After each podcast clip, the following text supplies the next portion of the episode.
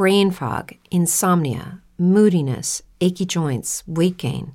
Maybe you're thinking they're all just part of getting older, or that's what your doctor tells you. But MIDI Health understands that for women over 40, they can all be connected. Hormonal changes that happen during perimenopause and menopause are at the root of dozens of symptoms women experience, not just hot flashes. MIDI specializes in compassionate care for women in menopause. Their solutions are safe, effective, and FDA approved.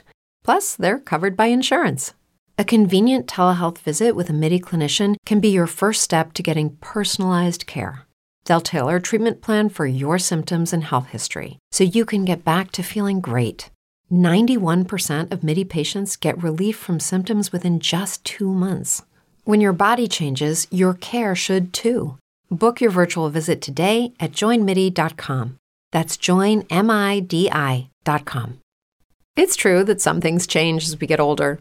But if you're a woman over 40 and you're dealing with insomnia, brain fog, moodiness, and weight gain, you don't have to accept it as just another part of aging. And with MIDI Health, you can get help and stop pushing through it alone.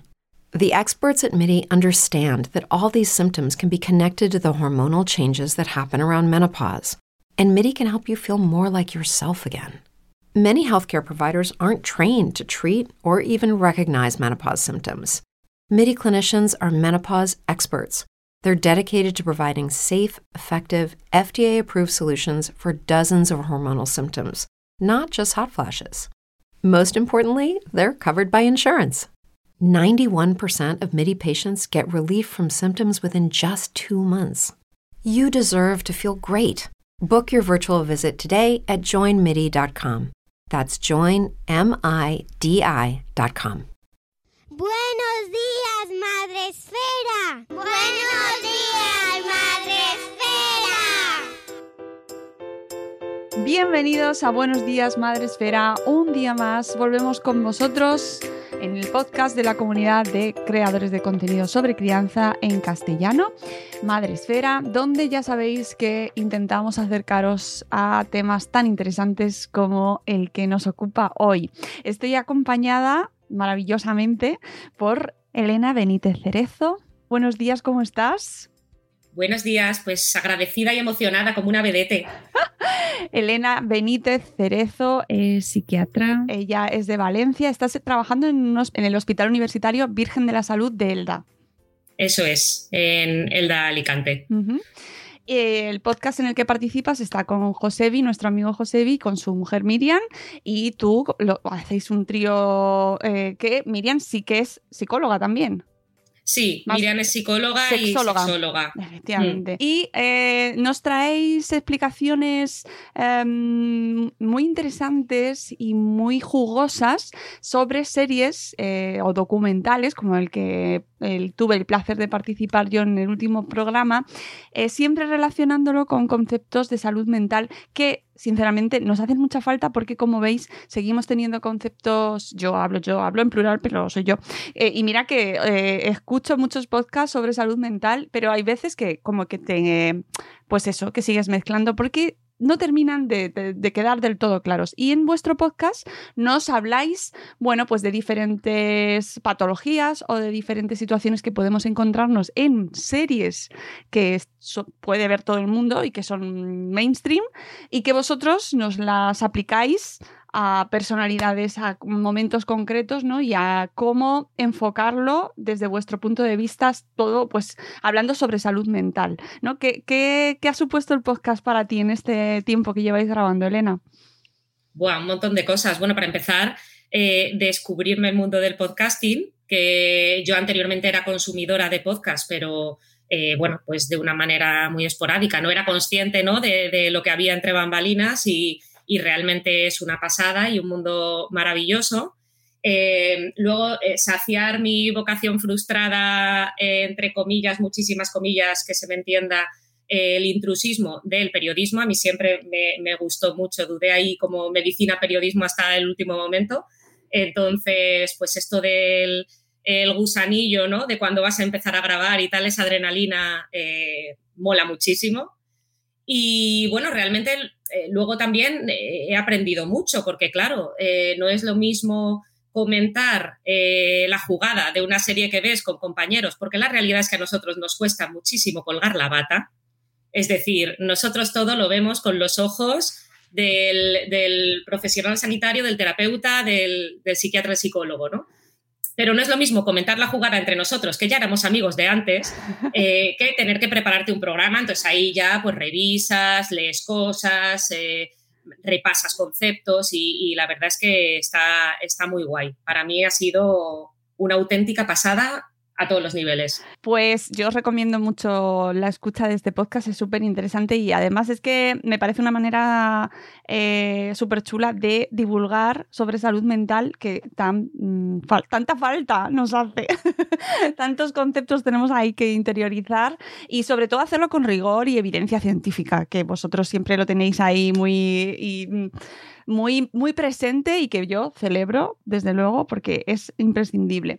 Además, en tu caso, eso que nos decías de la, de la, del gusto por la comunicación, también lo aplicas en tu blog, porque también tienes un blog y... También tengo un blog, Claro, entonces eh, mm, ahí das rienda suelta también desde una parte más pues eso, de escritura a, tus, a tu labor divulgativa. En este caso, el blog se llama Mamá Peleona y ahora te pregunto yo, bueno, lo podéis encontrar en fundacionquerer.org dentro de la categoría de blogs. Ahí tenéis el blog de Elena.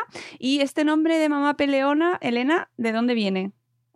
Pues este nombre realmente se le ocurrió a la gente maravillosa de la Fundación Querer. Yo no tuve que hacer mucho, ¿no?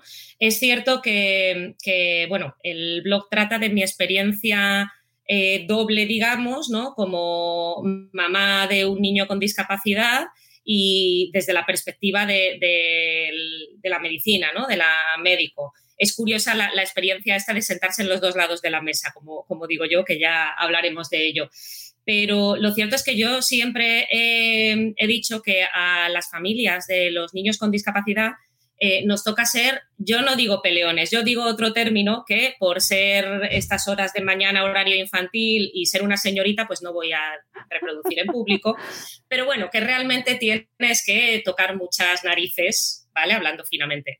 Entonces, eh, creo que viene un poco de ese concepto, ¿no? Del... Eh, la manera en la que eh, tener un hijo con discapacidad, al menos para mi caso, ha supuesto un, empoderamiento en muchas cosas, ¿no? Y un creerme que, eh, que, sí, que tengo capacidad, que puedo pelear y que no tengo que, tener vergüenza, ¿no? Entonces creo que un poco ha, venido de ahí. Eso es muy interesante y siempre eh, acabamos entrando en ese, en ese momento en el cual las madres, sobre todo, ¿eh? no, también hay padres, pero eh, son las más reivindicativas normalmente en redes y a través de los blogs, en ese momento necesito que me escuchen, estoy insistiendo, no me están haciendo el caso necesario, ¿no? Ese punto de, es que como no de yo la lata, no me van a atender. Hmm. Bueno, es que así es. Así es a todos los niveles. Por desgracia es así eh, a nivel educativo, a nivel administrativo sobre todo, eh, o sea, la, burocracia eh, a la que hay que enfrentarse para que tu hijo tenga lo que le corresponde por derecho, ¿vale? Es decir, una educación adaptada a sus circunstancias, por ejemplo, es salvaje, o sea, es tremendamente complicada. Entonces, al final, o te pones una coraza y vas llamando puertas y y vas venciendo la vergüenza y reclamando o aquí no hay tu tía, ¿no? Entonces yo siempre digo que la maternidad, eh, que en general es un proceso tremendamente solitario en el fondo, o sea, en lo íntimo, eh, es un proceso muy solitario, pues eh, cuando se une además que tienes un niño con discapacidad, es más solitaria todavía. Y yo reivindico mucho el asociacionismo, el comadreo, ¿no? el, este hablar con gente que está en tu misma onda de crianza, ¿no? Que se enfrenta a las mismas cosas, que no puedes hablar con nadie más. Y esa sensación de comunidad, eso a nivel psicológico es bestial. O sea, eso mm, para mí, y fíjate que te lo voy a decir tirándome piedras contra mi tejado, pero para mí eso es la mejor terapia que puede haber en un proceso como este.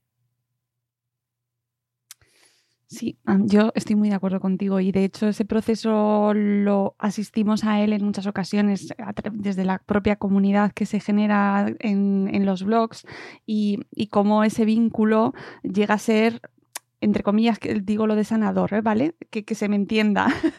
Porque luego la gente se coge los conceptos y mm, no, los blogs no sanan nada, pero es verdad que las relaciones personales que sí se establecen a través de los blogs pueden llegar a resultar eh, tan positivos que, aligeren ¿no? esa carga que puede llevar eh, una maternidad, una maternidad además en la que te encuentras que, que no es lo que esperabas, Elena. Mm, sí, bueno, hace, hace años eh, FEDER, la, Federación Española de Enfermedades Raras, eh, hizo un vídeo promocional que es precioso, que yo os animo a todo el mundo que lo veáis, que se llamaba Playa o Montaña. Entonces, eh, básicamente, el, para quien no lo haya visto, el concepto era, pues unos padres representaban la, la futura paternidad, maternidad como un viaje, ¿no? Entonces, unos padres que van a tener un hijo y eh, tener un hijo eh, en sus cabezas es como un viaje a la playa, entonces lo tienen todo preparado para la playa, han hablado con otra gente que está en la playa, se han llevado bañadores, la sombrilla, tal, tal, y cuando llegan a la playa, eh, de repente, pues hay un guardia civil que dice, no, no, aquí ya no puede entrar más gente, tú vas a la montaña. Entonces te encuentras con un sitio escarpado, con un clima... Mm, pues eso, eh, frío, lluvioso, que no es el que te esperas, no tienes ropa apropiada, no tienes calzado apropiado, nadie te ha contado cómo escalar, ¿no? Entonces, eh, al final acabas trazando un poco tus estrategias para, disfrutar de ese viaje y cuando llegas arriba, ¿no? Y, ves todo, te das cuenta de la belleza que hay, ¿no? En ese proceso. Y, yo creo que eso es, es tal cual. O sea, eh, realmente al final es algo para lo que, para la paternidad o la maternidad no nos prepara nadie, eh, pues para esto es como triple salto mortal, ¿sabes? De no preparación. Y en ese proceso tan complicado, tener a alguien que, aunque no le conozcas de nada, y yo estoy de acuerdo con que los blogs no curan enfermedades, obviamente, ¿vale? Pero eh, sí que en un proceso psicológico normal, como puede ser un proceso de adaptación, el acompañamiento es fundamental y puede hacer que un proceso de adaptación eh, patologice, se cronifique y sí acabe en, un trastorno ansioso, en un trastorno depresivo o que ese proceso de adaptación sea, valga la redundancia, adaptativo, ¿no? Y con esa guía o esa ayuda o esa compañía, ¿no? Eh, lo podamos hacer mejor. Entonces, en ese sentido, yo sí que eh, creo que, los blogs, por ejemplo, eh, tienen un papel fundamental y por eso también cuando la, Fundación Querer eh, me ofreció lo de hacer el blog, eh, me lo pensé un poco, o sea, 10 minutos más o menos de mi vida, pero para, ser realistas, ¿no? Pero, pero decidí hacerlo fundamentalmente porque dije, bueno, es que quizá está bien que alguien a quien le ofrecen un altavoz lo utilice para que otras personas se sientan identificadas y a lo mejor a través de esto yo puedo acompañar indirectamente ¿no? a, gente en este proceso que vemos muchas veces en la consulta, por otra parte. Porque tú en consulta ves adultos. Eh, Yo veo adultos, sí. Por lo cual, eh, sí que hablas directamente desde tu blog, hablas a la familia, a los, a los padres, a las madres y a cómo eh, eso les puede afectar, o sea, tener esta, esta maternidad o esta paternidad diferente muchas, en muchas ocasiones, cómo les puede afectar también en su salud mental, ¿no? Claro, son procesos, nosotros lo que nos llega a la consulta eh, son, mm, hablo de familias que tienen, pues, por ejemplo, eh, trastornos ansiosos, trastornos depresivos y que un estresor importante es un hijo con discapacidad y, nos llegan los casos complicados, es decir, nos llegan eh, aquellos en los que por circunstancias X, bien por una predisposición genética, la ansiedad, la depresión, bien por una falta de apoyo social, bien por todo junto, eh, pues la cosa no ha ido bien. Y hay un denominador común que es la soledad. O sea, es el, esto es mío y me lo como yo. Y además, eh, esto no es una cuestión ideológica, esto es una cuestión empírica. Eh, la realidad es que la carga de cuidados fundamentalmente está en las mujeres. Nos llegan muy pocos padres eh, varones, ¿no? Con, estos procesos adaptativos mal llevados, enquistados, que generan sufrimiento. la mayor parte de lo que nos llegan son madres, madres que muchas veces han renunciado a su vida, a su esencia, a su carrera laboral, ¿no? Para dedicarse a, eh, estos hijos, ¿no? Claro, otra cosa, e, eso no quiere decir que los padres no lo vivan de una manera, que lo, que lo tengan también como, o sea, que tengan su propio proceso, pero las que lo exteriorizan o las que tienen esa carga física ¿no? Y, real son las madres, porque además culturalmente, históricamente son las que se han ocupado de, de, de, estas situaciones y de vivir, son las que dejan el trabajo en su mayoría, las que dejan su carrera y todo eso pues tiene unas consecuencias, que no quiere decir que los padres no les afecte, pero lo que os llega a vosotros es, un dato muy significativo, ¿no? Que lo que veáis son madres, realmente. También me interesa el punto en el que los hombres no lo manifiestan o no, o no analizan si tienen o no tienen esa necesidad de acudir a consulta.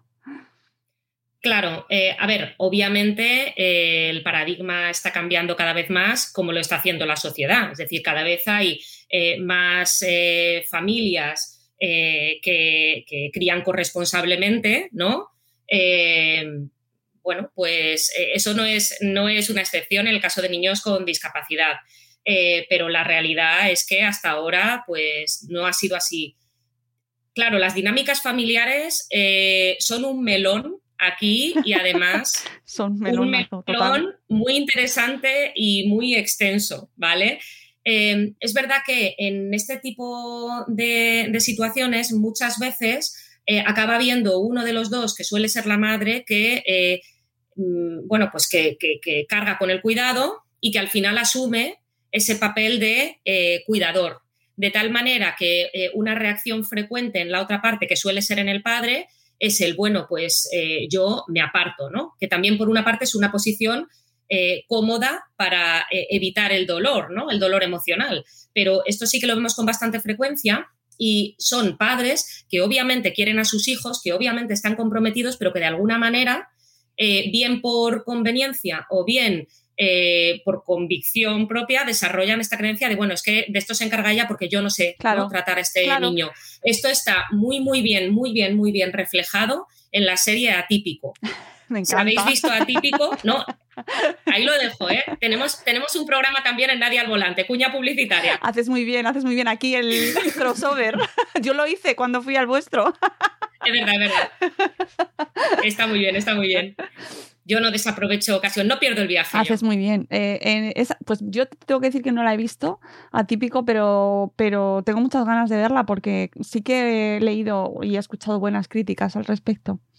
Mm, atípico es una serie que aparentemente eh, trata sobre Sam, que es un niño, bueno, un niño, no, perdón, un niño, un adulto, ¿no?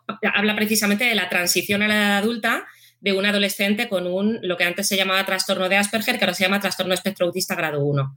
Eh, entonces, aparentemente habla de él, pero en realidad cuando va avanzando la serie te das cuenta de que no va hablando de él. De lo que habla es de qué manera vive su entorno la situación de Sam. O sea, de lo que está hablando en realidad es de la familia y es muy, muy interesante. Desde el punto de vista, digamos, eh, dinámico, ¿no? Lo que llamamos sistémico, que decimos en, psicología sistémica, en psiquiatría, eh, el cómo la familia se reorganiza, eh, incluso en, la pareja, en la propia pareja de los padres, en función de del problema que tiene, que tiene Sam. Mm. Está muy bien, una serie muy interesante y, y escuchad nuestro podcast, amigos. Sí, súper recomendable, ya lo hemos comentado antes, Nadie al Volante. Todos, todos, pero claro, estando dentro del podcast de Madrefera, pues aplicamos a toda la temática que nos interesa, así mundo familiar el momento, uno de los momentos que puedan ser más traumáticos a la hora de, afrontar, oye, eh, no somos la familia que pensábamos que íbamos a ser, ¿no? Ese momento que, bueno, me ha hecho un guion, Elena, lo voy a decir porque me gusta ser transparente con mi audiencia. y me has puesto, voy a, voy a seguir tus puntos, me has puesto salir del armario como uno de los puntos además el inicial. Y yo quiero mm, que nos expliques eh, por qué empezar con este salir del armario. Bueno, em, esta fue precisamente la primera entrada del blog y eh, lo he titulado así porque para mí realmente fue un salir del armario, ¿no? Es decir, voy a hacer público, ¿no? Eh, una cosa íntima que es mi experiencia de maternidad con la duda siempre de proteger la intimidad de mi hijo, ¿no? Que es algo que, a mí me obsesiona mucho. pero bueno, realmente yo ahí de lo que hablo es de mi experiencia de maternidad, ¿no? Em, que es algo que en mi entorno más cercano, bueno, yo hablaba sin ningún problema, pero hacerlo público es un paso más, ¿no? Y mm, realmente todas las opciones aquí son respetables. Eh, hay gente que eh, decide no hablar de ello nunca y ya está, y está bien también. Pero mm, yo decidí hacerlo por... Em, hubo dos hitos, ¿no? Un hito, y aprovecho también para recomendar contenido audiovisual, un hito es que fui a ver una película maravillosa que todo el mundo debería ver, eh, padres, madres, no padres, no madres, con discapacidad sin discapacidad que se llama La historia de Jan. La historia de Jan. Tenemos podcast con, Bernardo. Con Bernardo, ¡ay, maravilloso! Pues ese no lo he escuchado, mira, ahora pues, mismo me lo pongo. Pero es que es de cuando empezamos Madresfera, o sea, que imagínate si tiene tiempo. Sí, sí, hablamos con Bernardo, sí. Sí, pues yo, yo he hablado posteriormente alguna vez por redes con Bernardo y con Mónica porque a mí es una película que me cambió la vida, literalmente. O sea, el, eh, habla de la experiencia de estos eh, padres con eh, documentando la vida como, como, en Boyhood, ¿no? Pero, pero real, con su hijo Jan, que nace con síndrome de Down, ¿no? entonces es una película que a mí me cambió por completo la perspectiva, ¿no? El cómo se puede sufrir, se puede llorar, se debe llorar, pero se puede disfrutar y te puedes enorgullecer de tu propia experiencia, ¿no? Em, y, luego el, segundo hito, que fue ya algo en mi vida personal, que es que, bueno, pues eh, una persona eh, conocida de mi entorno, eh, bueno, pues tiene un hijo con, discapacidad también. Entonces, bueno, estuvimos hablando, me estuvo contando que había optado por no decir nada en el colegio a los compañeros ni a sus amigos de, esta persona ni nada, porque decía, bueno, es que a él, a mi hijo, no se le nota nada. Entonces yo eh, prefiero mm, que no le discriminen, ¿no? Entonces, claro, ahí me, tuve, tuve un clic porque es como, bueno, eh, la intención es totalmente proteger a su hijo, ¿no? Como tenemos todos los padres. Pero por otra parte, a mí mm, me dio la sensación de, bueno, pero esto es como si tú tienes un hijo pelirrojo y eh, le, haces crecer en la convicción de que como es pelirrojo, pero un poco oscurito, puede parecer que es castaño. ¿No? Es como poner puertas al campo. Es que yo eh, es evidente que mi hijo es diferente. Es evidente para cualquiera que, le, viva con él durante media hora, eh, es evidente, cuanto más mayor es, más evidente es. Entonces, yo lo que no quiero es que él crezca con la convicción de que hay algo de sí mismo que debe ocultar o algo de sí mismo que debe parecer otra cosa, ¿no? Entonces, el mundo es cruel para él eh, y lo mejor que puedo hacer es darle la seguridad en sí mismo de que él está bien como está. Y para eso no puedo estar yo ocultando que él tiene una diferencia, ¿no? Entonces, para mí, eh, eso es un poco como salir del armario en realidad. Es, un, es algo que tú tienes eh, íntimamente en tu casa, en tu familia, en ti misma, eh, que de lo que no te avergüenzas, todo lo contrario, te enorgulleces, pero que a lo mejor no has dado el paso de, comunicar. Y entonces, bueno, pues para mí el blog fue un poco el salir del armario porque es como, bueno, vengo aquí a lo grande a dejar aquí en la red para que quede huella digital por siempre jamás de que esta es mi experiencia. Mm, se habla mucho del duelo que, mm, se vive eh, cuando te dan muchas veces el diagnóstico, ¿no? Bueno, es que es un proceso de duelo, ¿no? El, duelo del, hijo que nunca tuve el duelo del hijo ideal, ¿no? Que, eh, cuando me quedé embarazada, cuando planeamos tener un hijo, ¿no? En mi cabeza, eh, este hijo ideal que, no es el hijo que tengo, ¿no? Porque eh, mi hijo ha pasado una serie de experiencias que nadie querría que su hijo hubiera pasado, ¿no? De pruebas diagnósticas, de, en fin. entonces hay que hacer ese duelo, claro. Y no hay que avergonzarse de, ese duelo. el decir que eh, yo ya he hecho el duelo del, hijo que no tuve, no significa que te avergüences de tu hijo ni que no quieras a tu hijo, sino que has aceptado que esa idealización era eso, una idealización que no era real, que lo que tú tienes es tu hijo y que tu hijo es maravilloso. Pero claro, ese es un proceso eh, muy complicado, con muchos altibajos y que eh, puede ser eh, origen de un estancamiento y de, y de, bueno, pues de un problema emocional o al revés puede ser una posibilidad para crecer emocionalmente y para, para desarrollarnos y evolucionar, ¿no?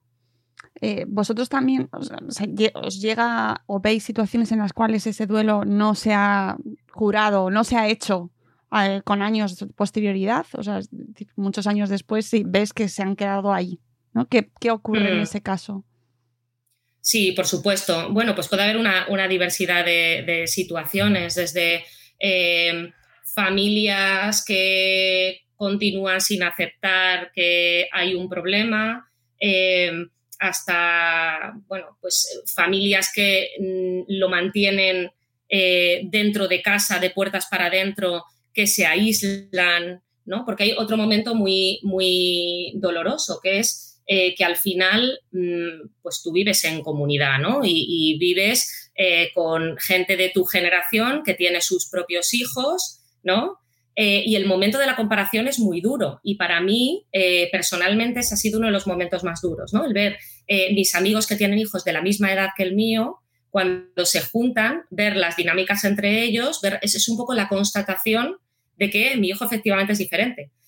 Con esto no quiero decir que me dejéis, mensaje para mis amigos, que me dejéis de invitar a tomar cañas, ¿vale? O sea, no, os quiero, me queréis, quiero a vuestros hijos, lo sabéis, ¿no? Pero es verdad que es un momento doloroso. Entonces, hay familias que optan por, bueno, es que no quiero pasar por esto.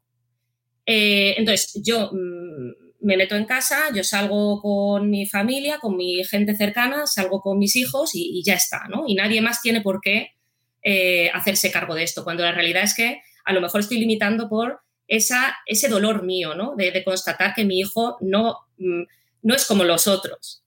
Entonces, sí que vemos estas situaciones de eh, un aislamiento eh, externo, o sea, eh, lo hemos visto esta semana, por ejemplo, ha habido un par de noticias terribles. una de ellas, una, una, mujer que ha denunciado al, vecinito, al, hijo menor de edad de, una familia por cantar y gritar en el patio cuando el niño tiene un, trastorno de espectro autista. y bueno, pues cuando han ido los padres a hablar con ella y a decirle, oye, eh, es que la situación de nuestro hijo es esta, eh, ha dicho, mira, a mí no me cuentes la vida, a mí me da igual, ¿no? Está haciendo ruido y, yo te, pongo la denuncia y la tienes puesta. Entonces, yo entiendo a esas familias que, por una parte, para evitar eh, esa exclusión externa, deciden excluirse voluntariamente. Pero eso al final lo que deja es una, una densidad, una enorme densidad familiar, ¿no? Es como al final está todo aquí concentrado no exteriorizo, no saco, no tengo vías de escape tampoco, ¿no? No tengo vida propia, todo es eh, esta realidad y se pierde mucho la perspectiva. Eh, la otra noticia, que es terrible también, es una madre que, a la que han dado una paliza por, eh, en, un parque de atracciones, en el parque Warner, que es mm, tristísimo, un señor, porque el muchacho que creo que también eh, estaba dentro del espectro autista, eh, estaba utilizando una fila de prioridad, ¿no? Que le corresponde además. Y le ha dado una mm. paliza a la madre, Elena. Claro, es que mm. leyendo esas noticias se te caen a los pies. Bueno, eso demuestra que, la maldad existe y que realmente lo, lo que es una lacra y un lastre para el avance social es la maldad y no la discapacidad o, la diversidad.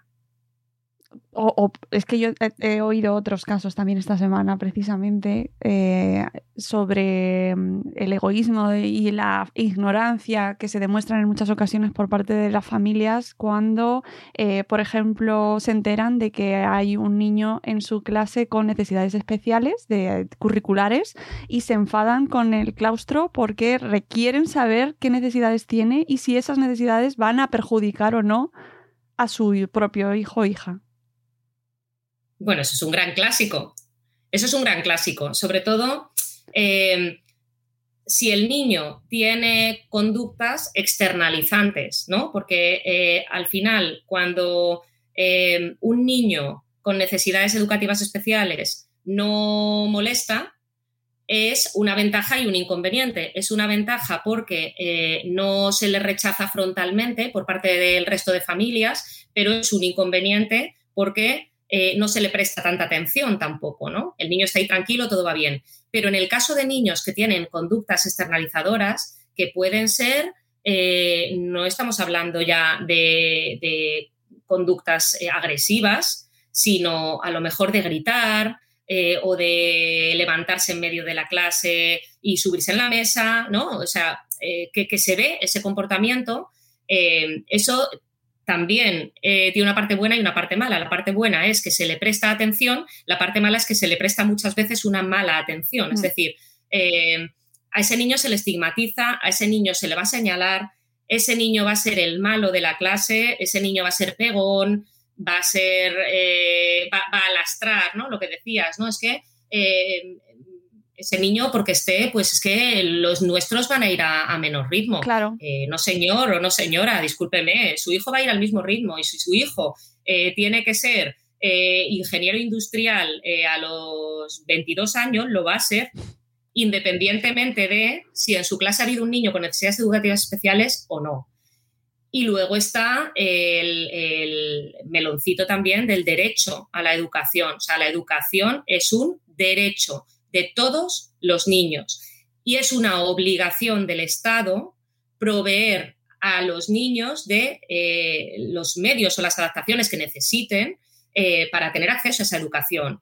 Y de la misma manera que eh, está bien que haya, bueno, pues no sé, traductores o otro tipo de, de, medios para que un niño que no habla el idioma aprenda a hablar el idioma y tenga acceso a la educación, también tiene que haber unos medios suficientes, que no los hay, eh, y eficaces para que, para que los niños con necesidades educativas especiales puedan aprender, sea donde sea, sea en centro ordinario, sea en un centro específico, sea en una aula específica de un centro ordinario. Pero tiene que haber esos medios. Y el, por otra parte, el hecho de eh, otro argumento, ¿no? Bueno, si está muy bien que, que, tu hijo esté en un centro ordinario porque además, porque así los demás aprenderán que hay que tratarles bien. Y yo siempre respondo lo mismo, ¿no? Mira, eh, en mi clase, cuando yo era pequeña, no había ningún niño con necesidades educativas especiales, o al menos no identificado. Claro, eso. ¿Vale? Porque e, esa es otra. Había, eh, estamos hablando del de, eh, Pleistoceno, cuando todavía los dinosaurios poblaban la Tierra y no había tanto acceso a la salud mental infantil, que probablemente hubiera habido alguno. Sí, sí, seguro. Pero no había ningún niño con necesidades educativas especiales identificado y, oiga, mm, yo he respetado a las personas con discapacidad, ¿no? Es decir, mi hijo no es un elemento educativo, mi hijo no es un libro, no es una pizarra, mi hijo es un niño con unos derechos igual que el tuyo. Entonces, eh, este concepto de no, tienen que estar en aulas ordinarias para favorecer la integración, no, lo que favorece la integración es que mi hijo desarrolle todas sus capacidades y que mi hijo pueda leer si tiene esa capacidad y que mi hijo pueda escribir si tiene esa capacidad y pueda desarrollar un pensamiento crítico. Y es responsabilidad del Estado y de, los, de las administraciones eh, favorecer eso. Mm, me, parece fantástico lo que comentas y sobre todo que eh, miremos que en este caso, por ejemplo, concreto, el problema no lo tiene el niño que va a ir a clase em, que va a tener un compañero con unas necesidades especiales, sino la propia familia que está pensando que porque ese niño tenga otras necesidades le va a perjudicar a su hijo. Ojo, que el problema viene de casa, esa familia no va a aprender nada, eh, no va a tener ningún factor educativo porque exista esa situación o no exista, o, convivan sus hijos con, niños con necesidades especiales, sino que, ojo, porque aquí también la responsabilidad individual va de, también de cada uno, ¿eh? O sea, que mm, a mí me indigna escuchar esas actitudes y además, ¿por qué no decirlo? Eh, de gente mm, culta eh, y de con estudios. Mm. ¿Sabes? Claro, por supuesto. Que es que tela. Sí, muchas veces sí, porque eh, se, a veces se ve la educación como un privilegio y la educación no es un privilegio, es un derecho es que hay que escuchar cada cosa y mira, te arden las todo por dentro, ¿no? Cuando escuchas comentarios así, dice, madre mía, y luego nos llevamos los, nos, asustamos porque eh, vemos que si la educación, que si está muy mal, y luego escuchas esas, esas cuestiones y esos argumentos y dices, mm, tenemos un problemita. ¿Mm? Amigos. y sobre todo porque no sé si se están haciendo y tú ahora me dirás tu opinión si se está generando una cultura de diversidad y de integración real. No, en absoluto. Al final, eh, en la práctica, mi opinión es que todo esto de, bueno, la escuela inclusiva, eh, que haya diversidad, qué tal, eh, lo, que, lo que pretende es con medios mínimos, los mínimos necesarios, que parezca que estamos haciendo algo. Para que una educación sea inclusiva, hace falta, pues lo que, lo que te decía antes, ¿no? Que todos los niños tengan los medios para desarrollar toda su potencialidad, eh, toda la potencialidad de sus capacidades. Y eso exige muchos, muchos, muchos medios muchos más medios de los que hay ahora en, los centros educativos, ¿no? Eh, evidentemente hablo de la educación pública porque en la educación privada tradicional, digamos, eh, esto ni se contempla, ¿no? Muchas veces, salvo proyectos eh, pioneros y, vamos, admirables como el Cole de Celia y Pepe de la Fundación Querer, que tienen un proyecto específico de educación basada en neurodesarrollo con profesionales altísimamente especializados, eh, bueno, pues en la mayor parte de, centros eso ni, lo hay ni se le espera, ¿no? Entonces, en la educación pública, ¿qué puedes hacer?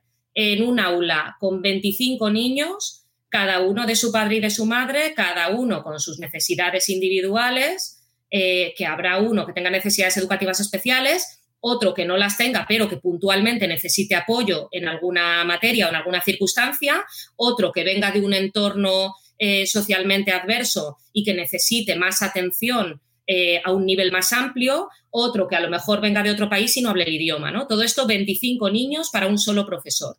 ¿Cómo hacemos esto? Es que es imposible, es que no se puede. Entonces, con que vengas con un plan buenista a decirme, no, no, es que nosotros somos cole inclusivo, Inclusivo, ¿por qué? Porque tienes niños con necesidades educativas especiales en las aulas. No, mire, eh, esto es un centro público y mi hijo tiene derecho a, una educación en el sistema público. O sea, este, este es su espacio por derecho, ¿eh? que luego ya la administración decidirá si es en un centro ordinario, un centro específico, etcétera, que esta es otra, porque ahora la idea es que cada vez limitaremos más el acceso a los centros específicos, ¿no? Porque esto es súper inclusivo. ¿Vale? Pero para eso tienes que proveer de muchísimos medios los centros ordinarios y eso es mucho, mucho, mucho dinero. Sí, además hay muchas familias que están en contra de esa decisión ¿no? y de, que se vayan cerrando esos centros mm, especiales, ¿no? de educación especial, porque que yo entiendo, eh, obviamente, porque además hemos hablado con muchas familias que, así nos lo han comentado, ¿no? Porque al final eso repercute también en su propia salud mental de las propias familias, el, tener una, una garantía de que están realmente atendiendo las necesidades de sus hijos, ¿no? Frente a una promesa de inclusión que, bueno, pues sí, buenismo, pero que no está materializada. Hmm. Y encima en Valencia. Sí, así es. A ver. Eh... No, me refería al tema de Valencia de los SPES, que hemos hablado con, con mm, eh, por ejemplo, con Juan B. Blázquez, que nos comentó el tema de los SPES y de que se querían eh, desmontar todo el sistema de servicios eh, de atención y que en muchas cosas, en muchos casos también están involucrados en esa atención a los alumnos que están dentro de la educación pública en muchos casos. Así es, al final eh, eh, lo que va a derivar esto es a que el, tipo de, bueno, se, elimina lo que, lo que se llamaba el dictamen educativo, es decir, que eh, un organismo externo al centro, que es el SPE, va a evaluar el caso de cada niño y va a determinar en qué modalidad educativa se escolariza, pues eso ya se elimina y se va a dejar en las manos de cada centro. Entonces, al final va a depender de la voluntad y de los recursos de cada centro. Bueno, mm, eso va a tener su miga. Claro. Yo no quiero ser agorera.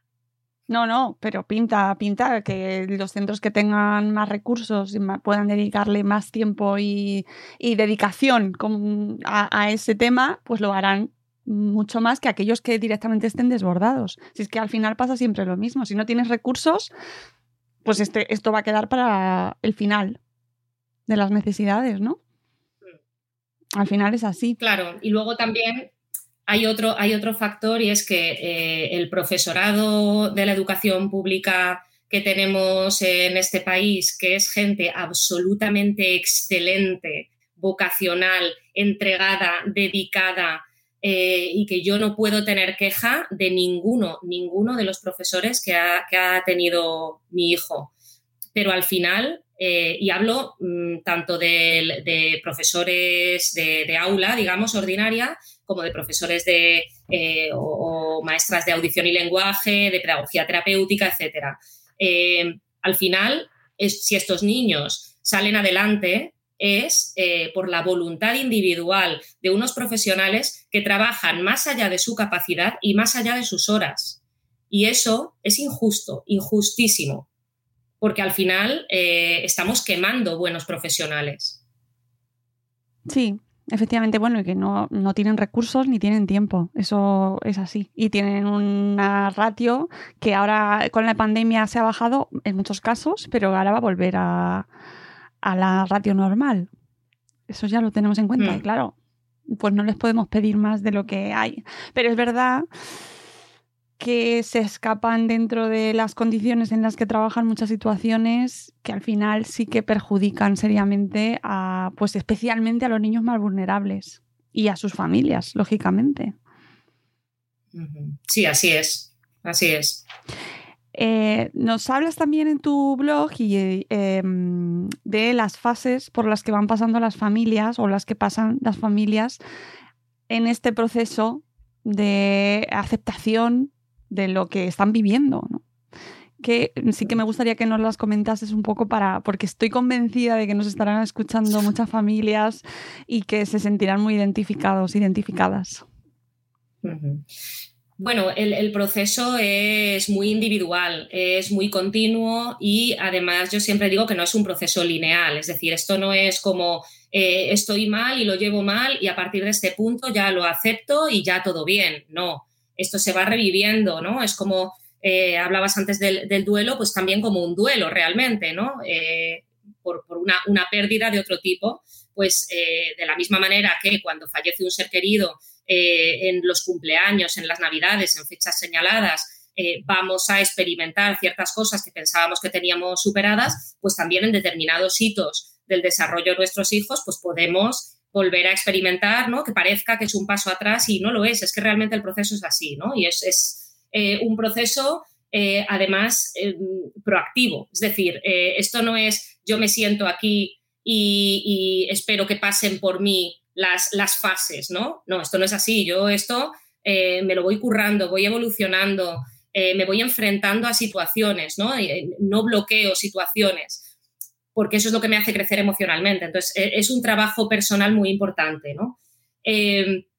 estas fases pueden ser más o menos duraderas, más o menos intensas, según la persona, según las circunstancias, y además no es necesario pasar, por todas, digamos, pero son Claro, son, digamos, eh, las más frecuentes ¿no? que, vemos en un, proceso eh, de adaptación a un diagnóstico, por ejemplo. Entonces, eh, tendríamos la fase inicial, que es la fase de alarma, que es como el, instante en el que todo cambia, ¿no? ese momento de desconcierto, de gran incertidumbre, pero ¿esto qué es? ¿Qué significa? ¿Qué va a pasar? además, es ese momento en el que hay diferentes actitudes entre diferentes miembros de la familia, eh, gente que eh, quiere seguir adelante, a lo mejor uno quiere seguir adelante, decir, bueno, venga, pues ya tenemos el diagnóstico, pues ya vamos a buscar soluciones, y otro dice, no, no, no, quiero una segunda opinión, quiero una tercera opinión, o sea, es el típico momento en el que hay mucha, mucha fricción, porque aunque seamos una familia, eh, aquí hacemos nuestro proceso a nivel familiar, pero cada uno de nosotros hacemos nuestro proceso a nivel individual. Entonces, esos procesos a veces pueden chocar, ¿no? Y, y la fase de alarma es la típica fase de eh, la búsqueda obsesiva de respuestas, ¿no? De me quedo hasta las 3 de la mañana leyendo en Google todo lo que eh, Google me ofrece. Eh, spoiler, Google a veces muy bien y otras veces fatal, ¿vale? Tenerlo en cuenta. Siempre acaba muy mal Google, además. El doctor Google, el doctor Google tendría varios expedientes abiertos en su colegio profesional, seguramente, ¿vale? Entonces, ojo con, con Google. Pero es verdad que ese momento este en el que yo estoy buscando, esto qué significa, esto qué pronóstico tiene, cómo va a ir, cómo no va a ir. Y es una búsqueda obsesiva de unas respuestas que nunca voy a obtener, porque ni siquiera los profesionales en una fase inicial y con un diagnóstico de trastorno de neurodesarrollo, que por definición son diagnósticos muy dinámicos, ¿vale? Porque también eh, a medida que el niño va eh, evolucionando, su cerebro se va desarrollando y algo que parecía muy mal puede ir bastante bien y algo que parecía bastante bien se, puede complicar, ¿no? Entonces, nadie te va a dar una respuesta eh, certera, ¿no? ¿Qué va a pasar con mi pues mira, nadie lo sabe. Exactamente, pero ojo, eso es muy importante, en huir de ese tipo de profesionales, entre comillas, de expertos o de gente que os dé una respuesta súper certera y mm, eh, además con la solución, por supuesto, previo pago de tantísimo cantidad de dinero. Que es que mm, esto nos lo ha comentado la neuropediatra María José Más en varios podcasts que hemos tenido con ella y es súper importante lo que dices. los procesos del neurodesarrollo son complejísimos y están influidos por diferentes factores eh, multifactoriales y entonces eh, una respuesta certera es como, mm, ¿qué? ¿Qué me estás diciendo? ¿Vale? Es muy importante para las familias porque es lo que están buscando en, eh, en, esa, en ese proceso de búsqueda, ¿no? De quiero, quiero esta respuesta certera y además quiero que me digas cómo se soluciona.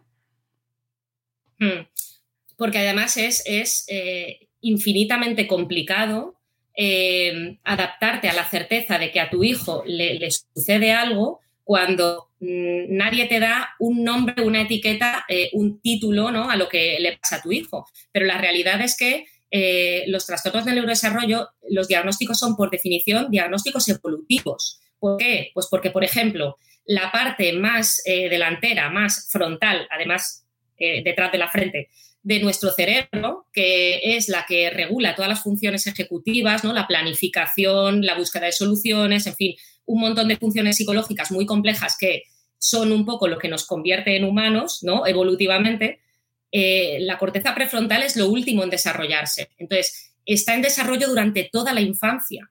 Es que eh, un profesional que con dos años te diga, mira, este niño tiene tal y tal y tal, y punto.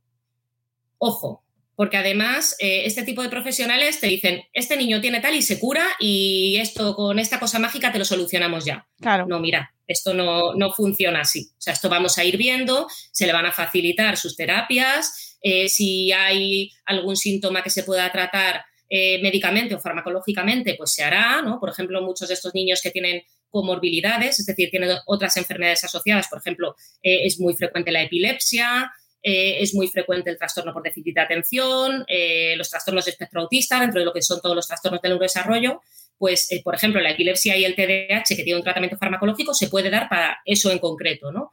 Pero, ¿cómo va esto? ¿Por dónde va a tirar esto? Pues, oye, el futuro lo dirá. Entonces, es muy tentador agarrarte a un cantamañanas hablando mal y pronto que te dice, no, mira, dale estas gotitas de, de lejía al niño que se va a curar. No deis lejía a los niños, por favor. Donald Trump lo sugirió y mirad. ¿Vale? el famoso MMS, ¿vale? Que, que hay que huir de todos los productos milagrosos que se supone que solo conocen ellos, el resto no, el resto son todos ignorantes, la ciencia no funciona para ellos, esto, la respuesta la van a tener ellos. Y además es que esta gente se conoce estas fases, es decir, ellos saben en qué, necesitan estas familias y, y, es lo que les dan, ¿no? Ante esa necesidad que tiene la familia de respuestas, de, de necesito, estoy aceptándome esta situación, yo tengo la solución. Por eso, es tan importante hay, un Libro, hay un libro maravilloso que es otro de los, de los hitos ¿no? que, en mi proceso que a mí me cambió la vida, que se llama eh, Te dibujaré una armadura. Es de Viviana Fernández Picó, que es una escritora maravillosa, eh, y el libro eh, habla de su experiencia de maternidad con capítulos un poco que narran ¿no? episodios que han vivido con su hijo y otros capítulos que son eh, digamos, pues, eh, poemas casi, ¿no? Eh, de, que hablan de la vinculación entre ella y su hijo. Es maravilloso. Y una de las cosas que ella cuenta muy valientemente es cómo hubo un momento en el que se agarró un clavo ardiendo, ¿no? Su hijo le dieron un diagnóstico después de mucho peregrinar de un trastorno de espectro autista y, se agarró un clavo ardiendo y todo lo que le decían prueba esto lo probaba, ¿no? Entonces, al final, el libro es un clamor contra las pseudociencias, ¿no? De decir, mira, es que nosotros hicimos esto y lo único que nos trajo fue sufrimiento, ¿no? Hay una teoría eh, del, trastorno de espectro autista, por supuesto, absolutamente acientífica y que además en esta zona de Alicante hay un señor que no tiene ninguna formación en medicina ni en nada, que, se autoproclama como experto en estas cosas, que él lo que dice es que eh, el origen del trastorno espectro autista es eh, que el niño siente rechazo hacia la madre porque la madre le rechazó a él. esto es lo de las madres nevera, ¿no? Las madres, las madres nevera, exacto, que es un, concepto psicoanalítico clásico, refutadísimo, refutadísimo y además muy cruel. Y yo tengo una conocida que, acudió a, este señor, por ejemplo, digo por poner un ejemplo, pero tengo una conocida que acudió a este señor y, y ella le dijo, mira, es que mi hijo ha sido ultra, súper, mega deseadísimo. Entonces él le dijo, bueno, eh, pero puede que de manera inconsciente, ¿no? Entonces tenemos que ver en qué punto de tu embarazo tú rechazaste ese embarazo. Claro, esta chica que tiene dos dedos de frente dijo hasta luego, Mari Carmen, ¿no? Pero fíjate cuánto daño. Claro. O sea, yo que me estoy dejando aquí la piel buscando, ¿no? Eh, intentando comprender, intentando eh, dejar mis emociones a un lado y trabajármelas yo después porque ahora tengo algo más urgente. estás con un esfuerzo mental importantísimo ir a un supuesto profesional que te diga esto.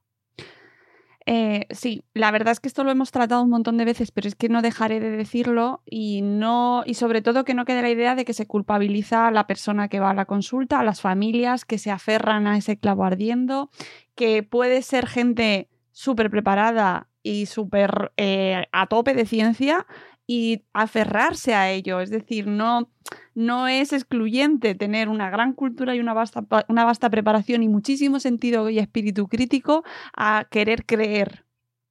Y esto nos lo explica muy bien Ramón Nogueras. Ramón Nogueras en su libro ¿Por qué creemos en mierdas? Eh, lo siento por el título, pero es que se llama así. Y lo explica brillantemente y, y de verdad que sobre todo por no culpabilizar a la gente porque es que el final es, es humano, es, es, humano querer creer que eso va a funcionar. Por supuesto, o sea, de ninguna manera ¿no? Se, eh, culpabilizamos. Yo, eh, más que nadie, lo comprendo perfectísimamente. Eh, la culpa está en, en aquellos que, son, que tienen el cuajo y la sangre fría de decirles este tipo de argumentos a, una, a familias que sufren, ¿no? A mí me parece de, de, vamos, de un desalmado absoluto. Sí, sí, totalmente. Y hay que, y hay que denunciarlo, no eh, animar a las familias que lo sufrís y habéis caído porque, eh, porque es humano, a que lo denunciéis, a que lo compartáis, a que lo contéis, porque es la única manera de que la gente lo sepa y no sigan cayendo. Es decir, que se entiende la culpabilidad, que es normal porque al final te sientes estafado y como no, te, no quieres creerlo, no lo cuentas, te callas y no se cuenta y no se comparte. Entonces es humano, amigos, y eso hay que compartirlo. Y si lo veis en redes, denunciadlo, mm, alertar al resto de la gente porque son familias vulnerables y son personas que quieren creer en ello. Así que, bueno, hemos hecho ahí nuestro momento reivindicativo, pero es que hay que hacerlo. Hay que hacerlo porque es que, es que siguen, ¿eh? Siguen. Y veo gente todos los días eh, con muchísimos seguidores en redes em, anunciando, dando bombo a supuestas terapias a mm, supuestas soluciones milagrosas y no, no, podemos parar de decirlo, aunque pensemos que somos cansinos. No debemos parar de decirlo. Bueno, y por ahí una persona que dice que el agua no hidrata, que el agua deshidrata. Esto ahí os lo dejo para que lo busquéis. Quiero decir, eh, ya, ya partiendo de ahí, mm, de ahí para abajo, ¿sabes? O sea que sí, esto en redes tiene mucho predicamento. Seguimos con las fases, si te parece, porque sí. Eh, a mí hemos hablado de la alarma, mm, después de la alarma tenemos la, la, parte de la resistencia. Hmm. La fase de resistencia es un poco este momento en el que, en el que yo voy, me voy haciendo un poquito a la idea de que eh, aquí hay algo que efectivamente pasa, ¿no? Eh, de que, bueno, que es algo que mm, está ahí y va a estar un tiempo, pero todavía eh, no asumimos del todo eh, que, sea algo duradero, ¿no? Entonces, es el momento en el que empezamos a, eh, buscar o esperar pues, soluciones a corto plazo, ¿no? Y, es el momento en el que nosotros nos atribuimos esa omnipotencia, ¿no? La falacia de omnipotencia que se llama, que es que si yo hago suficiente por mi hijo, si yo me esfuerzo lo suficiente, entonces él se curará, ¿no? Y eh, es muy cierto que eh, es importante eh, asumir el diagnóstico porque es importante empezar las terapias cuanto antes, la estimulación temprana, la integración sensorial si la necesita, terapia ocupacional que es fundamental. Pero claro, cuanto antes lo hagas, mejor pronóstico, cuanto más intensidad dentro de lo que el niño acepte, ¿no? sin sobrecargarle, mejor, pero eso no significa que cuanto yo más haga, eso significa que mi hijo se va a curar, muchísimo menos, ¿no? Eh, estas familias que a lo mejor se dedican a, yo qué sé, pues se dedican a la arquitectura o al encofrado y de repente eh, se matriculan en másteres de trastornos del neurodesarrollo, másteres de genética, ¿no? Cosas hiper complicadas, eh, con, con, un poquito la esperanza de que si yo estoy muy formado y hago lo suficiente, todo va a ir bien, ¿no? Entonces, eso tiene una parte muy buena y tiene una parte muy arriesgada, ¿no? Que es que al final acabamos diluyéndonos en eso. El mundo de los trastornos del neurodesarrollo, aparte de todo, es un mundo fascinante. O sea, a mí me parecía un mundo fascinante ya antes de ser madre, ¿no? Por mi, por mi orientación profesional. Eh, y la vida dijo, no, ¿quieres caldo? Pues toma dos tazas. Y, es verdad que es, que es, un mundo que atrapa mucho, ¿no? Eh, porque es muy interesante. Y claro, cuando tú además tienes eh, un niño en casa, que es tu responsabilidad, que es tu hijo, que quieres lo mejor para él, muchas veces se acaba dejando todo para dedicarme a él, ¿no? Entonces, al final, toda tu identidad se diluye en este, eh, soy papá o mamá de un niño diferente. Y es importante que mantengamos los espacios, porque aunque sea una parte muy importante de nuestra familia, tenemos otras, otros aspectos en nuestra familia y nos tenemos como individuos, ¿no? No podemos dejarnos atrapar eh, por ese papel porque además al final no es bueno para el niño, ¿no? Eh, al final hay una, sobrecarga eh, emocional del niño también. Entonces, ojo con este, con este momento, que, además lo vemos mucho y lo, y lo vivimos mucho, ¿no? después de esto, claro, obviamente, cuando yo doy el 1500%, pues viene una fase de agotamiento, ¿no? Que es este momento en el que eh, dices, bueno, es que a lo mejor nunca va a ser el hijo que yo esperaba que iba a ser. A lo mejor haga lo que haga, ¿no? Eh, aquí hay un problema y una dificultad y, la va a haber siempre. Entonces ese es un momento eh, muy triste.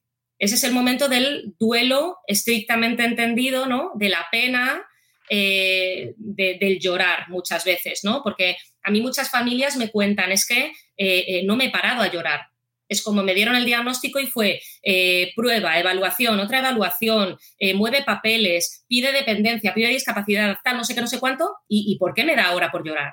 Bueno, pues te da ahora por llorar porque ahora ya has llegado a esta fase de agotamiento en la que asumes que esto está aquí para quedarse y que siempre va a haber una batalla, ¿no? Entonces, en, este momento, este es un momento muy, muy, muy solitario. Decíamos al principio que la, maternidad eh, es muy solitaria, pero este es el momento de mayor soledad, ¿no? Y aquí sí que las comunidades, sean comunidades, eh, digamos, entre comillas, reales, no me gusta decir comunidades reales, pero bueno, eh, sean personas físicas o sean comunidades virtuales, que además las comunidades virtuales dan la ventaja de la accesibilidad, ¿no? Del yo puedo estar hablando con una persona, yo estoy en Alicante, puedo estar hablando con una persona que vive en La Coruña ahora mismo, que está en el mismo punto del proceso. Y para mí, en este punto es esencial, esencial la comunidad. Totalmente de acuerdo. Y eh, además con el punto que hablabas antes de las identidades que se diluyen y de cómo te esfuerzas, es que estaba pensando en la peli esta del, caso de Lorenzo, no sé si la has visto, eh, el que el padre se hace la carrera súper complicada, no me acuerdo qué carrera era, pero que el hombre se hace... Ah, vale, no, espérate. Creo que has hecho ahí un crossover ah, pues entre el caso de Lorenzo el caso de Lorenzo, que es un cuento maravillosísimo. Es maravillosísimo. Es otro, es, otro, es el, el aceite. el aceite de Lorenzo. El aceite de Lorenzo, es verdad. Sí, sí, sí, sí. Tengo hoy el cerebro de todas formas cruzado, ¿eh? El no, pero escucha, es un, es un crossover interesante, ¿eh? también te digo. Sí, sí. Pero es verdad, es el aceite de Lorenzo, donde el padre deja de trabajar y se hace, no sé qué estudios eh, son, pero muy complicados, y descubre, claro, en esa peli sí que es verdad que llega como a su objetivo porque descubre la enfermedad o, la, o una posible alternativa, es que no, hace la vida hace muchos años, pero, pero ese papel, por ejemplo, lo describe muy bien, ¿no? ese padre que se, se vuelve, mm, porque no hay otra manera de hacerlo, y él se convierte en el salvador de su hijo.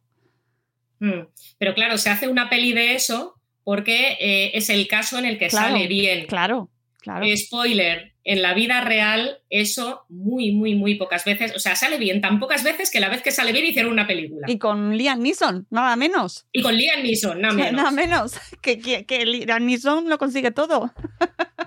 Totalmente, vamos, no, le ha salido mal nada en una película ese señor. Volvemos, perdona que te he eh, cortado en los puntos. Estábamos en el momento del agotamiento, que claro, eh, si eh, después de todas estas fases es que es normal que te encuentres agotadísimo, solísimo, solísima. Y, y, qué ayuda, aparte de estas comunidades que nos decías, qué ayuda se puede, porque no sé si ese es el momento en el que hay que pedir ayuda o cuándo se interviene. Eh, bueno, a ver, desde el punto de vista psicológico, psiquiátrico te, refieres, ¿no?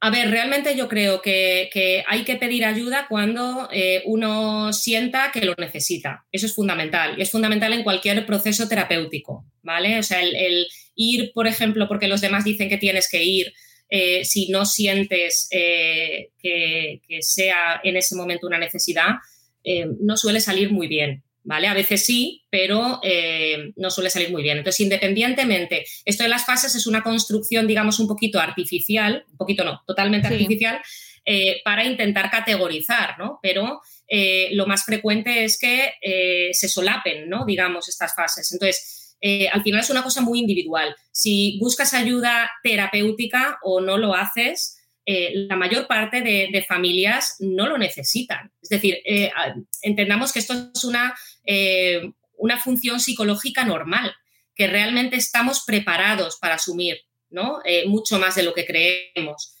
Porque al igual que existen factores de riesgo, existen factores de protección, ¿no? Y tenemos más capacidad de la que creemos. Una situación de este tipo te conecta mucho con tus propias capacidades de afrontamiento y en la mayoría de casos van a ser más que suficientes, ¿no? Por eso yo insisto tanto en, más allá de eh, buscar terapia, buscar ayuda profesional, eh, prueba a, conectarte, prueba a hablar de ello y a conectarte con otra gente que haya pasado por ello. Porque a veces esa ayuda mutua, ¿no? Como, como en todo en, la crianza, yo creo, ¿no? Eh, a veces hace más que muchas terapias. Está, es curioso que lo digas, me parece muy interesante. La última fase que nos comenta, de las, de las que nos comentas es la, fase del afrontamiento. Em, pero entiendo que, como bien nos decías, no llevan un orden, eh, que, que, se suceden de una manera mucho más natural. Eh, ¿Qué consiste esta fase de afrontamiento? A ver, la fase de afrontamiento es eh, este momento en el, que, en el que ponemos la situación en contexto, ¿no? En la que relativizamos, en la que dimensionamos, en la que ya tenemos una cierta perspectiva, ¿vale? ¿Qué hace falta para adquirir perspectiva? Pues tener distancia, ¿vale? Eso lo primero. Entonces, eh, es especialmente importante que nos demos tiempo. No hay un tiempo estándar esta cosa de no es que ya hace un año del diagnóstico, ya deberíamos estar aquí espabilándonos, ¿eh, papás? No, ¿vale? ¿Por qué? Porque además, eh, como hemos dicho, hay muchas reviviscencias, ¿no? Va a haber muchas situaciones en las que tú vas a reexperimentar eh, emociones que pensabas que ya tenías superadas, ¿no? Em, pero es verdad que llega un momento en el que mm, adquieres una cierta distancia y eres capaz de relativizar, te das cuenta de que eh, la limitación, ¿no? Que es obvio que existe una limitación, pero no significa que haya una imposibilidad, ¿no? Que, eh, tu hijo se va a desarrollar, va a crecer, va a conseguir unas cosas o va a conseguir otras, pero que al final eh, bueno, pues lo que te acaba importando es lo mismo que nos acaba importando a todos los padres de todos nuestros hijos. Que sea feliz, que sea independiente, ¿no? Y que, y que tú estás haciendo todo lo que puedes eh, por lograrlo y que hay que creer en el niño también, ¿no? Muchas veces. Eh, además, es importante señalar que esto es algo que cuando estamos en fases anteriores y nos dicen esto de tienes que aceptarlo, a veces nos lo tomamos muy mal, porque es como, aceptarlo y ¿qué, ¿qué, hago? Lo acepto, ya está, esto es lo que hay, no hago nada. No, no, no, todo lo contrario. Eso es resignarse. Aceptar implica que aquí eh, hay un problema, que tú sabes que hay un problema, que ves el problema desde toda su amplitud y que vamos a buscar las soluciones realistas, las soluciones adecuadas para cada momento sin intentar tampoco correr de más ni precipitarnos. Es decir, una cosa es la aceptación y otra cosa es la, resignación. Y yo creo que uno de los problemas, o sea, uno de los trabajos más importantes a nivel psicológico de esto eh, que, acabas adquiriendo en esta fase es el eh, convivir con la incertidumbre. O sea, esto es un viaje plagado de incertidumbres todo el tiempo. Cuando piensas que lo tienes todo controlado, ¿no? Esto que decía Benedetti, de cuando tenías todas las respuestas cambiaron todas las preguntas. Pues esto pasa continuamente. Pasa en la crianza, pues imagínate aquí. Aquí todo lo de la crianza más 5 por, ¿vale? Entonces, eh, ese momento en el que aprendes a aceptar que, eh, oye, no tengo todas las respuestas, no pasa nada, vamos poco a poco, es jodido porque al cerebro no le gusta nada la incertidumbre. El cerebro quiere todo en su sitio, ¿vale? Entonces, sí que es verdad que uno de los principales eh, trabajos aquí es el asumir esa incertidumbre. Y bueno, luego también eso, el, aprender a, relacionarte con tu hijo, a ver a tu hijo, eh, muchas veces eh, también eh, diluimos a nuestro hijo en, el diagnóstico, ¿no? Porque en toda la vorágine inicial de tenemos que buscar, tenemos que tener respuestas, etcétera, pues dices, oye, ¿y por qué ha hecho esto? ¿Será porque tal? ¿O por qué tiene esta reacción? ¿Será porque cuál? O no, bueno, puede que sí, o puede que no, y porque tu hijo es así, tiene también su carácter y es más eh, extrovertido o más introvertido o más alegre o más reservado, ¿no? Entonces, ese construir, digamos, la normalidad, entre comillas, que a nivel familiar hemos perdido, reconquistar nuestros espacios propios, reconquistar nuestros espacios como pareja, eso es esencial, ¿vale? Pero eso viene después de un periodo, de un proceso y asumiendo que todos los padres eh, en fin, que cada uno lleva su proceso individual, como decíamos al principio, y que no siempre vamos al mismo ritmo. Ya, claro, no, no, eso es fundamental. Esto que decías del, de diluir a nuestros hijos en el diagnóstico me parece importantísimo en un momento en el que em, mm, cada vez se habla más de patologías, se habla más de etiquetas, de diagnósticos, em, se van solapando incluso eh, los diagnósticos uno encima del otro y ya mm, son, los niños dejan de ser niños y son eh, trastornos o son características que los van a determinar de una manera que ya dejan de ser, eh, pues eso, una personita, ¿no? Estamos patologizándolo todo, toda la infancia.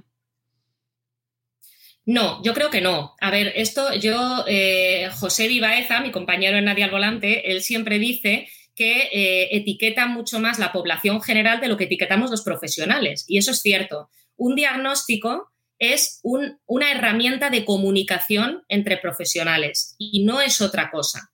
Un diagnóstico no define a la persona ni define a nuestro hijo. Entonces, eh, ¿estamos patologizando la infancia? Pues yo creo los profesionales no, ¿vale? Es decir, eh, un profesional, un buen profesional, un experto en psiquiatría infantil, en psicología infantil, que claro, es súper importante, o en neuropediatría, que es súper importante eh, acudir a profesionales que estén, eh, bueno, pues formados y dedicados eh, a, a, salud mental infantil, porque no es lo mismo que salud mental de adultos, ¿no?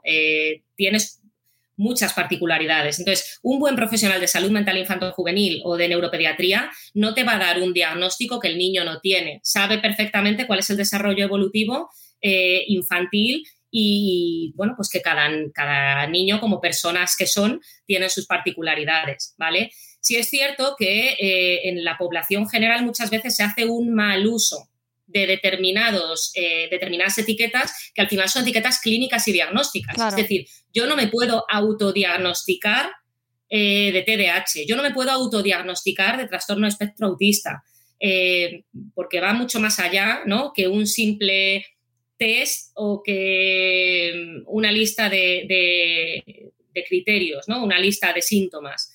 Entonces, bueno, yo creo que en ese sentido, por ejemplo, porque en un momento dado un profesor te sugiera, oye, mira, pide una valoración porque creo que tu hijo puede tener un problema determinado, eh, un profesor obviamente se puede equivocar en, bueno, pues en una orientación clínica de la misma manera que, los médicos seguro que nos equivocamos a la hora de hacer eh, un proyecto curricular de una asignatura, ¿no? Pero eh, los profesores que también saben muchísimo de infancia, obviamente, y de desarrollo integral de la infancia, pues si nos dicen, oye, mira a ver este niño, llévale a un especialista y tal, pues mira, si luego lo llevas y no tenía nada, pues ya se verá, ¿no? Pero eh, yo creo que, sí que, bueno, pues hay determinados signos de alarma que no, hay que, no hay que dejar pasar, lo cual no significa que todo niño inquieto tenga un TDAH, eh, que todo niño que tarda en hablar o que tiene un problema de relación con otros niños tenga un trastorno espectro autista, ¿no? Ni muchísimo menos.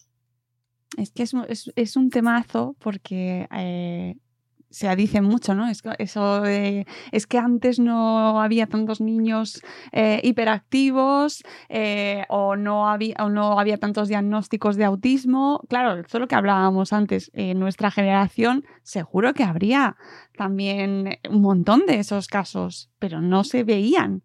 Y aquí sí que me parece importantísimo el tema de los profesores a la hora de identificar no, quizás un diagnóstico concreto, porque efectivamente es súper complejo, pero sí ciertas cosas, ¿no?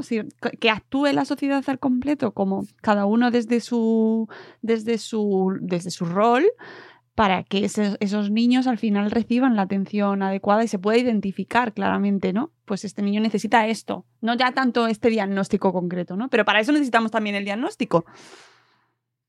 Claro, Ten en cuenta que el tema de hablar de sobrediagnóstico desde el punto de vista científico eh, es complicado. ¿Por qué? Porque para demostrar que hay un sobrediagnóstico, lo que tienes que poner sobre la mesa es que hay más casos diagnosticados que no lo son que casos que pasan desapercibidos y no se diagnostican.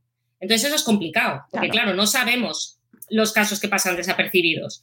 Eh, en concreto, yo creo que la clave también es un poco lo que decías tú, porque en, el Pleistoceno, cuando jugábamos a las tabas y estas cosas, no había niños con TDAH. Pues no lo sabía fundamentalmente porque, primero, porque no había una formación suficiente eh, entre los pediatras de atención primaria, que ahora sí los hay. Fundamental. Eh, no se formaba el profesorado, que ahora, bueno, tienen mucha menos formación accesible de la que reclaman ellos y de la que necesitarían, pero tienen algo más, ¿no? Y luego que los servicios de salud mental infantil no estaban formados como tal, o sea, la, creación eh, de servicios de salud mental infanto-juvenil separados eh, en España es bastante reciente. En los años 80 tú, eh, si llevabas a tu niño al psiquiatra, le veía un psiquiatra generalista que veía niños adultos, ¿no? Que, a lo mejor tampoco tenía una formación tan específica y que, y que bueno, no se prestaba tanta atención. De hecho, yo eh, he llegado a escuchar muchas veces que cómo van a tener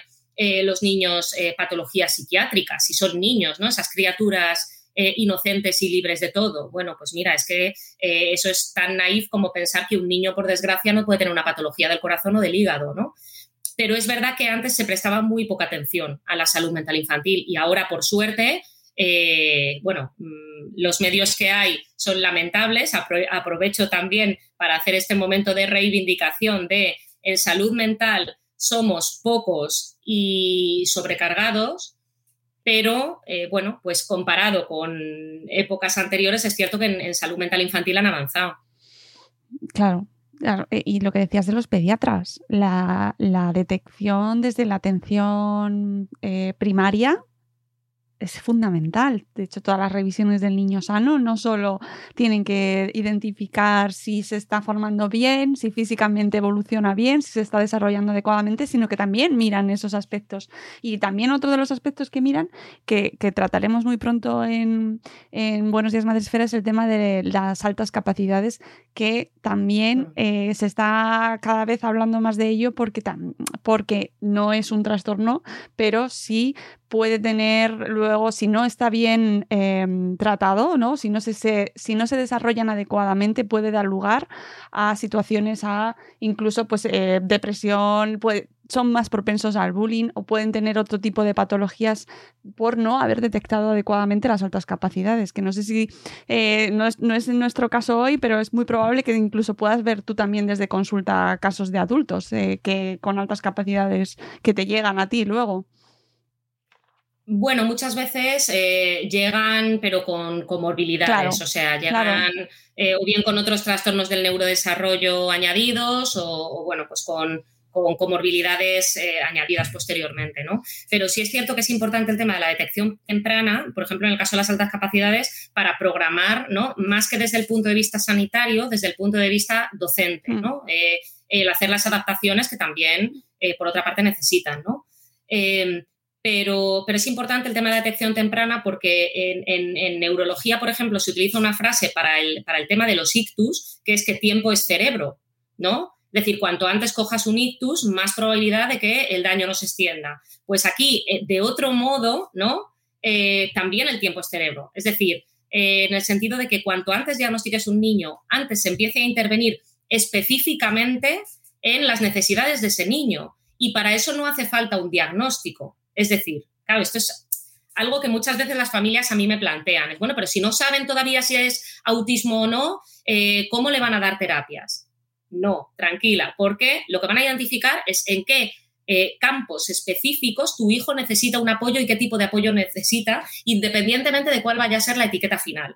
Pero cuanto antes se intervenga en eso, más posibilidades de que eh, el neurodesarrollo haga su trabajo y lo haga mejor. Entonces, cuanto antes, mejor siempre. La detección temprana es esencial. Y otra cosa que es esencial es el acceso a las terapias para todos los niños con necesidades de esas terapias y para todas las edades.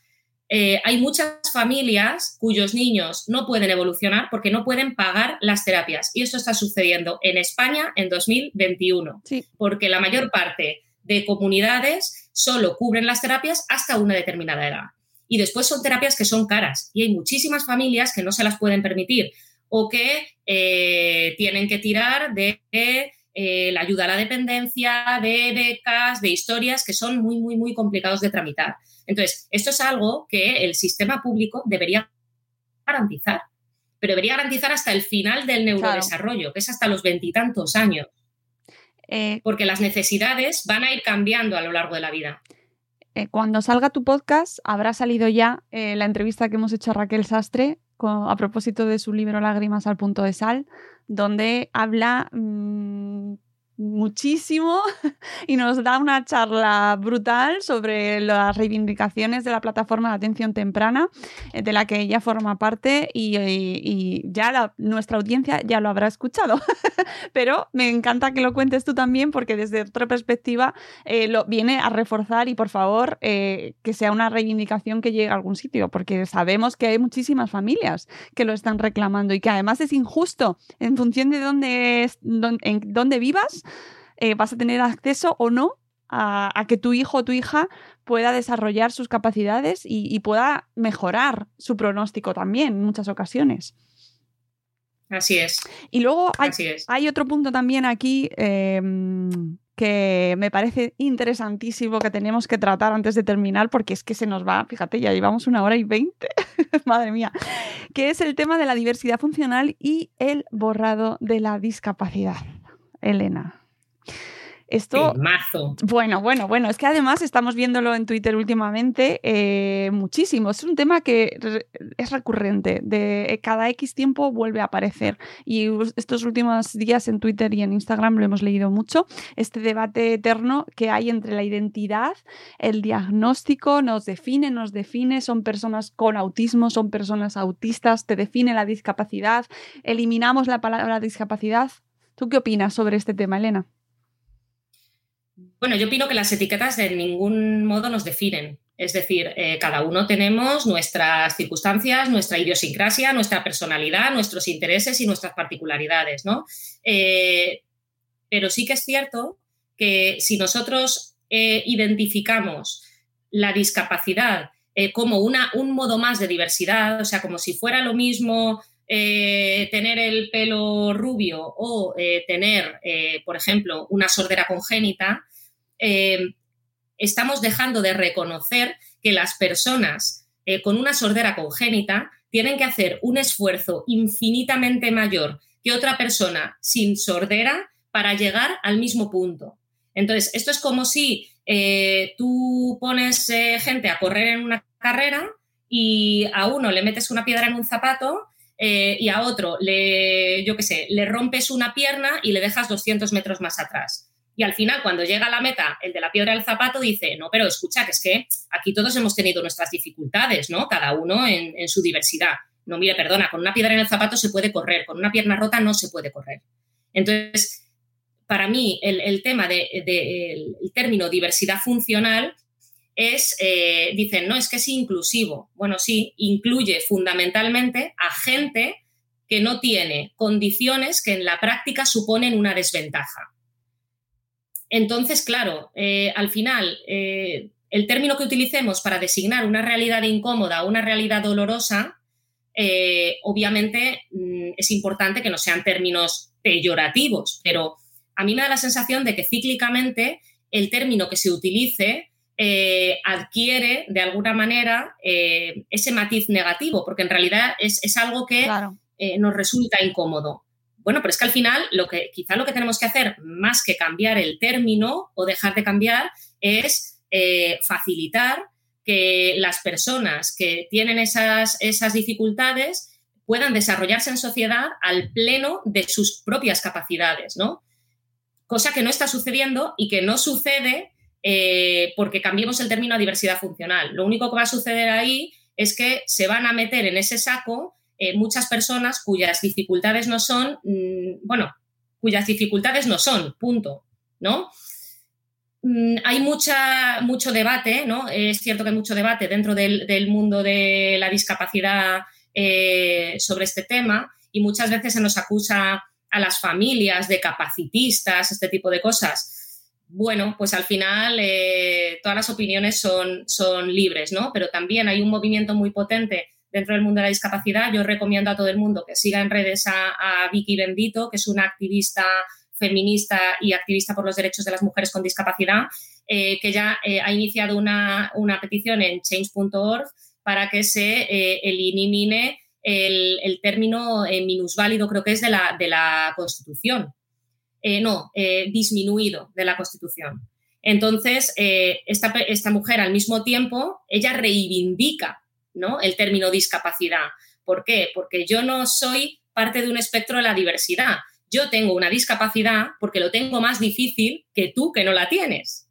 Entonces, hay que señalar esa diferencia eh, en positivo. Hay que señalar esa diferencia para que la sociedad reconozca que eh, hay que proveer apoyos a esta persona no para ponérselo más fácil, sino para que pueda desarrollar sus capacidades, capacidades que tiene.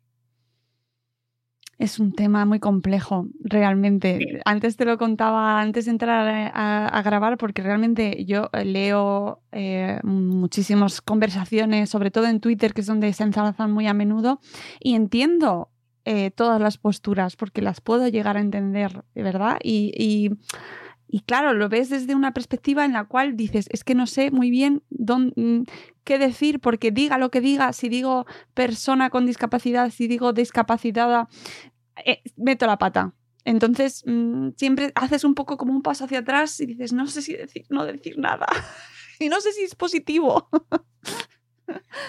Bueno, al final hay que tener en cuenta que detrás de todo este tipo de debates están personas y que eh, están personas debatiendo muchas veces sobre eh, uno de los temas, si no el tema, eh, más sensible eh, de, toda su intimidad. Entonces, es normal que haya eh, posturas enfrentadas y encendidas. Realmente, ese es, hemos hablado antes de la grandeza de las redes o de la grandeza del mundo virtual, pero la miseria de las redes es que muchas veces no sabes a quién tienes enfrente y a lo mejor le hablas de una manera o con una vehemencia o defendiendo unas cosas eh, sin darte cuenta de que detrás hay una persona que puede estar herida, ¿no? Y que puede estar pasando también su proceso. Entonces yo eh, estoy muy a favor eh, siempre del debate en todo y, yo creo que se puede y se debe cambiar de opinión, se puede y se debe escuchar a, todas las partes, pero que realmente las redes quizá em, no facilitan tampoco mm. eso, ¿no? El,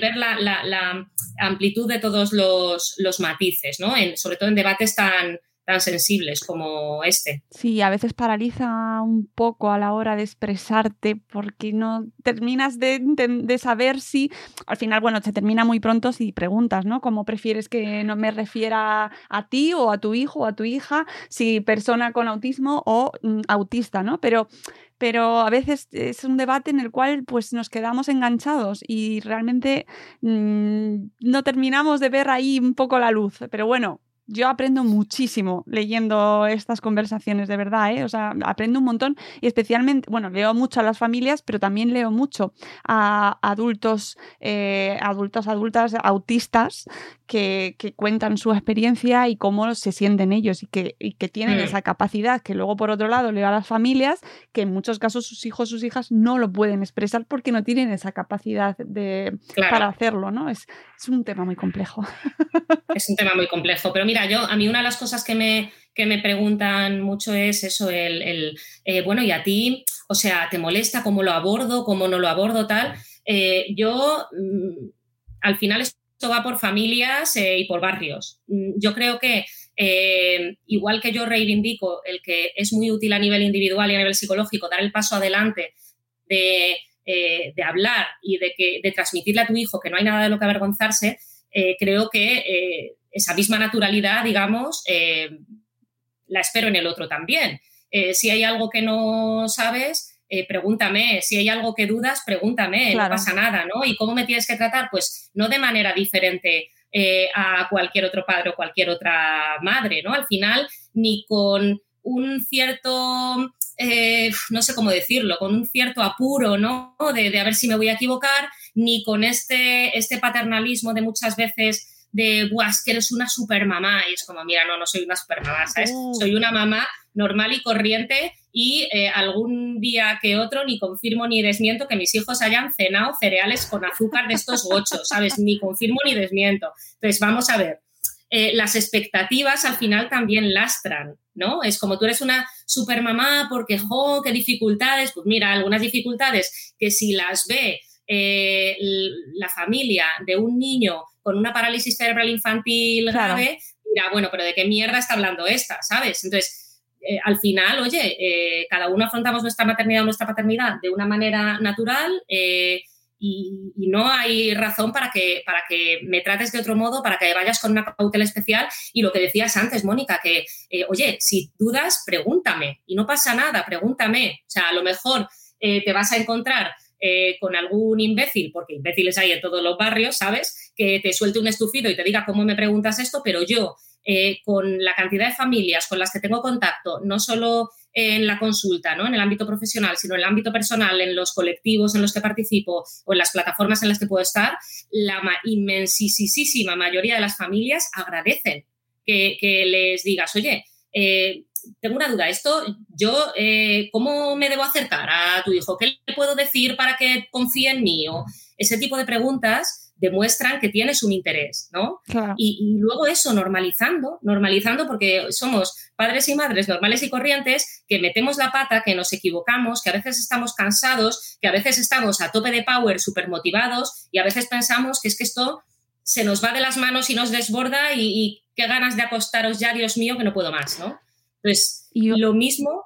Y, antes lo que apuntabas de las supermadres, de los superpadres, también hay una cosa que no sé si la habrás visto en redes, supongo que sí, porque es muy, a ver, se da muchas veces, que es como ese, mm, desde el otro lado, como se, eh, esa idea de los padres y madres de hijos con, con, con discapacidad, iba a decir, con también se puede decir con necesidades especiales, como figuras eh, mm, intocables. No se pueden mm. equivocar, eh, no les puedes decir nada porque, ojo, es que eh, yo estoy hablando desde una situación, ¿sabes? Em, y, y que es difícil, que no sé hasta qué punto le, es bueno, ¿no? O, les coloca desde una, en una posición en la cual a veces es incómodo hablar con ellos porque no les puedes rebatir, porque siempre van a tener desde el lado de la victimización o, de la, oye, yo con esto que estoy viviendo, eh, ya, pero es que a, lo mejor te estás equivocando en lo que estás diciendo, o lo estás diciendo fatal, o estás siendo súper irrespetuoso con el resto del mundo. Claro, ese es el punto que te decía antes de eh, que realmente al final no sabes en qué punto eh, de su proceso está la otra persona, ¿no? Eh, yo también siempre digo que los demás no saben ni tienen por qué saber, ¿no? es cierto que hay un momento muy doloroso que es el, momento de ver a padres con niños que no tienen ninguna dificultad ni ningún problema de salud, decir cómo se han pasado toda la noche llorando porque mi hijo ha tenido moquitos por primera vez eh, y eso eh, jode mucho hablando mal y pronto y cabrea mucho y pone muy triste, pero hay un punto del proceso en el que tú dices, bueno, es que este es el problema de esta persona y es su hijo y quiere a su hijo. Entonces, es perfectamente legítimo que esta persona se preocupe porque su hijo tiene mocos. No pasa nada, ni es un ataque contra ti, ni es un agravio contra ti, ¿no? Entonces, eh, es verdad que eso también eh, cuesta, ¿no? De, procesar. De la misma manera, pues lo que decía antes, que eh, un niño con una afectación gravísima, con una dependencia absoluta para todo, dirá, pero esta, ¿qué, qué cuenta esta, no? Esto no es un problema. A eso voy con que en este momento de aceptación, una de las cosas que adquieres es esta relativización, ¿no? Esa perspectiva de decir, bueno, no pasa nada. O sea, estás fastidiada, no puedes más, eh, esto es una lucha, es una lucha muy dura, pero el que está enfrente eh, planteándote otra perspectiva no te está atacando a ti. Claro.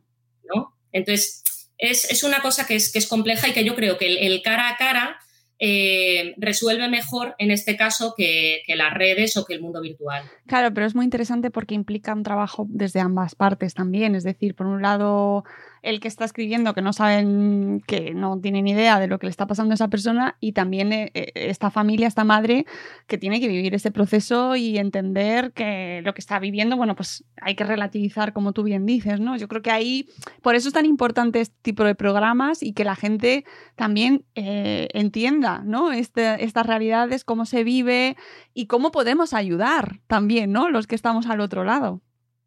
Hmm.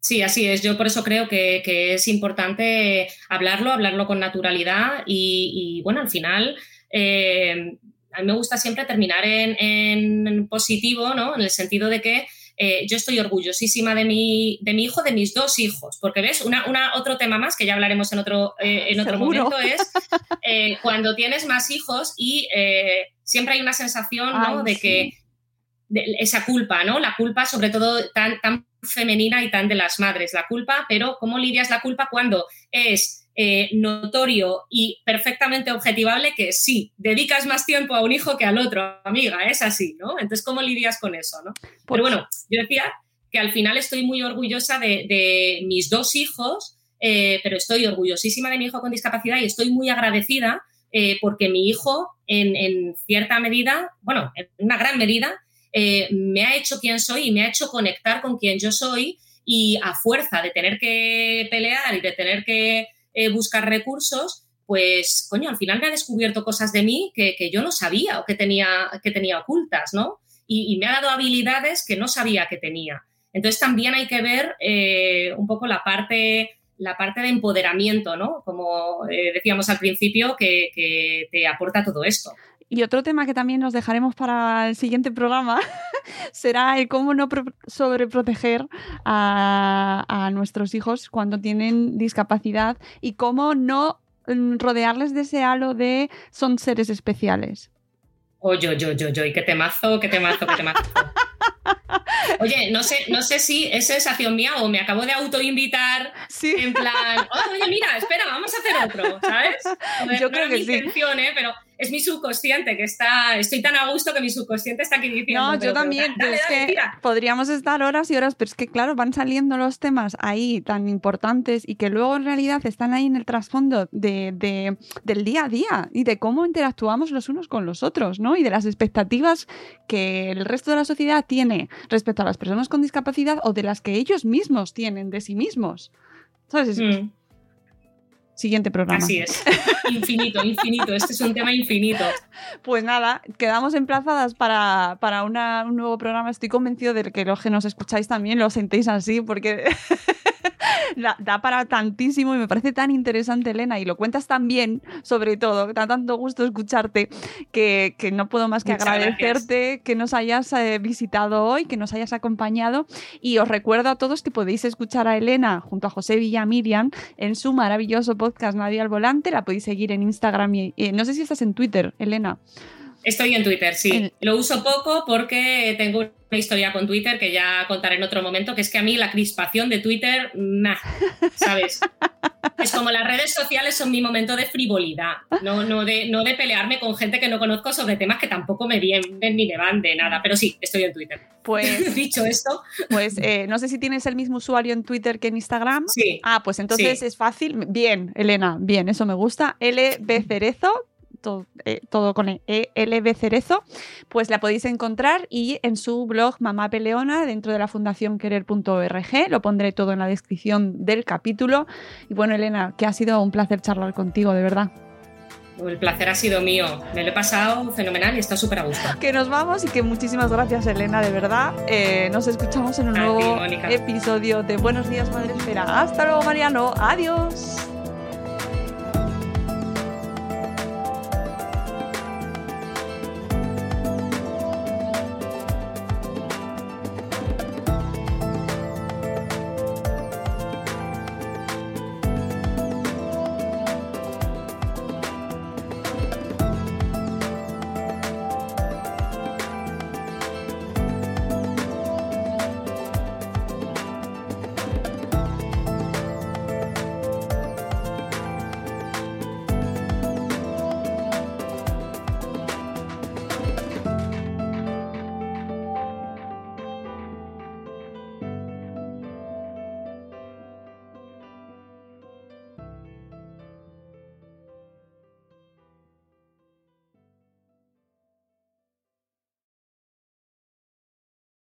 This episode is brought to you by Shopify.